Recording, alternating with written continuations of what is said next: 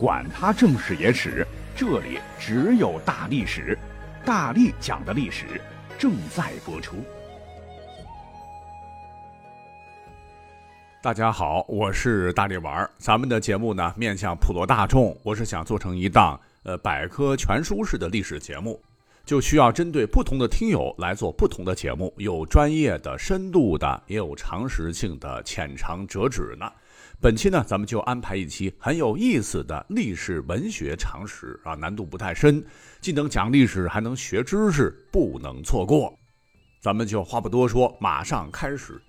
信手拈来，先挑一个小问题考考大家，请问这个虚心的虚、与时俱进的与、委托的委和爬行动物蛇的那个蛇四个字连成一个成语，念什么？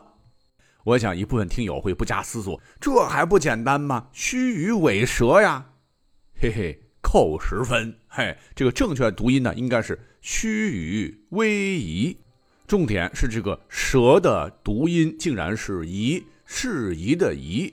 那这个成语表示待人处事没有真心诚意，只在表面敷衍应酬。哎，那就奇怪了，这字儿明明是爬行动物蛇，为什么要读作宜呢？毕竟这两个读音是千差万别。那说起来，“虚与委蛇”这个词非常古老，最早出现在战国中后期的《庄子》一书中，“委蛇”就有随顺、顺应之意。又因为这个古代字少词少，一词多义，在表达蜿蜒曲折的移动时，蛇也可以读成“移”，但是有区分，当名词出现的时候，读作“蛇”。而表达像蛇一样爬行移动时，则念为夷。为加深印象，我们就说一个明代流传下来的一个笑话：说北宋的欧阳修，那这是一个文学大咖了。原配去世之后呢，又娶了原配的三妹当老婆，而原配的二妹嫁给了别的人。一天，二妹的儿子，也就是欧阳修的外甥，来欧阳修家学习，就讲到了“威夷”这个蛇的发音。欧阳修告诉他：“这里不读蛇，得念作夷。”外甥记得牢牢的。一天，私塾下了课，他看到路边有人耍蛇，那看了好久，回家晚了，正好撞见欧阳修。欧阳修就问：“太阳快要落山了，怎么这么晚回家？”外甥就说：“路上有人在弄夷，先弄了大夷，后弄了小夷，看得入神，就回家晚了。”这听得欧阳修是一愣一愣的。另外，威仪不仅是这几个解释了，在《山海经》当中，还是一种人首蛇身、有两个头、身体呈紫色、头呈红色的怪物的名称。但这个怪物呢，却是祥瑞，说只要见过此蛇，只要不死，就能成为霸主。那《庄子》这本书里就说，当年齐桓公小白曾见过威仪，说身躯像车轮那么大。车辕这么长，穿紫色衣服，戴个红帽子，两个脑袋像吊瓷棍一样，吐着长舌头，吓得他大病一场。痊愈之后，哎，果然是称霸天下，成为了春秋五霸之首。那再往后走，随着历史的发展，威仪像蛇一样爬，曲曲折折，这个形象也被引申为揭示本相的曲折过程。怎么样？那听完大力丸讲的这几个故事，大家伙是不是觉得很有收获呀？那以后考试啊，绝对不会错。好，下面要讲的这个字儿呢，跟“威仪”的这个“仪”的发音是一样的，准确的应该讲是一种语气助词，大家伙也不陌生，那就是河南人平时爱说的“咦”。那我的家人和好朋友很多是河南的哈，他们听完以后就很不爽，只要一听他们的口音，马上就有人来一句：“咦，你河南的？” 总觉得有点觉得土，调侃的意味。其实这个字儿哈，口字旁一个蛮夷的那个夷，最早它不读夷，而是读作医，是口字旁意思的那个意啊，读医生。这可是一个非常古老的语气叹词，来头非常大。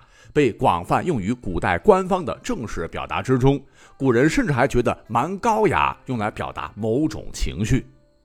比方说，至圣先师孔子，当得知他最得意的门生颜回突然英年早逝后，悲痛地说：“咦，天丧于天丧于。”翻译过来就是：“哎，上天这是要我的命啊！上天是要要我的命，体现了孔子真挚的痛惜之情。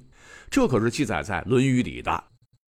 另外呢，在春秋时期，鲁国的孔子，您有没有想过，为何能广收各国南腔北调的弟子于门下？大家伙还能听懂他的教诲，他呢也能听懂大家说的啥，最终还能周游列国不带翻译，这到底是怎么回事呢？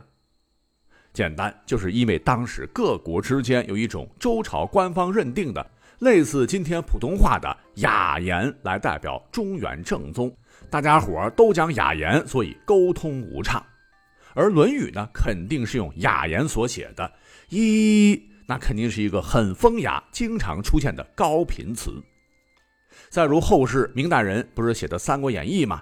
当里边的这个主角刘备三弟张飞，他不听大哥建议，终因报而无恩，被部将范强、张达杀害。刘备听闻张飞就这么死了，他叹道：“亦非死矣。”那也有的说法讲，你看刘备二弟被杀害，他哭得昏死过去。请全国之兵伐吴，替关羽报仇。但张飞死了，就说了一句：“亦非死矣。”看来他不待见张飞呀。其实并不是这样哈，一不能是念的平平淡淡啊，张飞死了。这里边的一呢，应该是一种痛彻心扉的悲呼，震惊道：“哎，三弟，你怎么走了呀？”既显得句子口语化。也能得知刘备当听到噩耗的时候是真情流露，所以你看，作为河南方言中的一传承的乃是悠久的中原雅言，可以用来鲜活的传达某种情绪，本身那就是历史的延续，一点儿也不土。那下面呢，再来介绍一个词儿，咱们也是经常能用到，我敢打赌您肯定也被人这么骂过，这就是有毛病。毛病，那现在百分之百是个贬义词，意思是有缺陷、问题或者工作上有失误。可是呢，您有没有寻思过，说谁谁不好，怎么会用到这个词儿呢？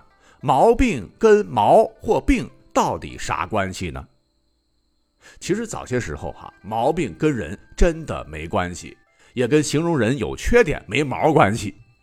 说清朝乾隆年间有一个文学殿大学士，领侍卫内大臣叫来宝，真实的历史上那可比刘罗锅吃香多了，被皇帝恩宠有加。此人有两项绝技，世人莫及，一个就是识人，另一个就是识马，自称是伯乐转世，曾监管皇家上寺院干弼马温的工作。书载，每值挑马，百十为群。瞥眼一过，其毛病纤细，无不一一指出。就是说，只要他扫一眼，从马的毛色和外表就能精准的脱口而出这匹马有啥问题，是不是不爱吃食，还是跑肚拉稀？贩马者精致为神。等来宝上了年纪之后，更绝，没有马过，静听啼声，不但知其良否，及毛色疾病，皆能知之。由于这个名气。越来越大。有一次呢，乾隆较有经验的骑兵侍卫精挑细选了三匹马要骑乘。侍卫试着骑了几次，觉得没问题，但还是不放心。这万一有事那可是要掉脑袋的。就请来宝看。别看来宝当时老态龙钟，眼神不太好，但是到了现场，只用两根手指头勉强撑开耷拉下的眼皮瞅了一眼，就指着其中一匹马说。这匹行，另外两匹远路可跑不了。侍卫将信将疑，骑着这个马呢，跑了好几圈，果然如来宝说的是一模一样。这一下大家伙都服了，您真是真不儿乐啊！连乾隆后来用马都亲自请他来帮着挑。乾隆不是历史上作诗最多的诗人吗？啊，还曾经为此创作了一首《相马歌》来拍这个来宝的马屁。也就是说，毛病在清代呢是用作指马的毛色或体型不好之意。那这里的不好啊，不仅仅是有疾病有缺陷，因为古人很迷信嘛，就像给人算命相面一样，他们认为马的毛色呀、颜色呀，它若生的这个位置不好啊，就都算是毛病。如果主人骑的话，可能会被妨害，大大的不吉。那最有名的例子当属《三国演义》当中的那个的卢马，因额上有白色斑点杂毛，被认为是房主凶马也。刘备不是后来檀溪被其所救吗？觉得谣言耳，转手就送给了凤雏庞统。没几天，庞统落凤坡，乱箭死于马下。故事归故事，那历史上什么时候毛病从专指马毛或马形而知其不好之处，扩展到另外一个物种人的身上，泛指人缺陷和问题呢？据考证啊，严格考证，应该是自宋代。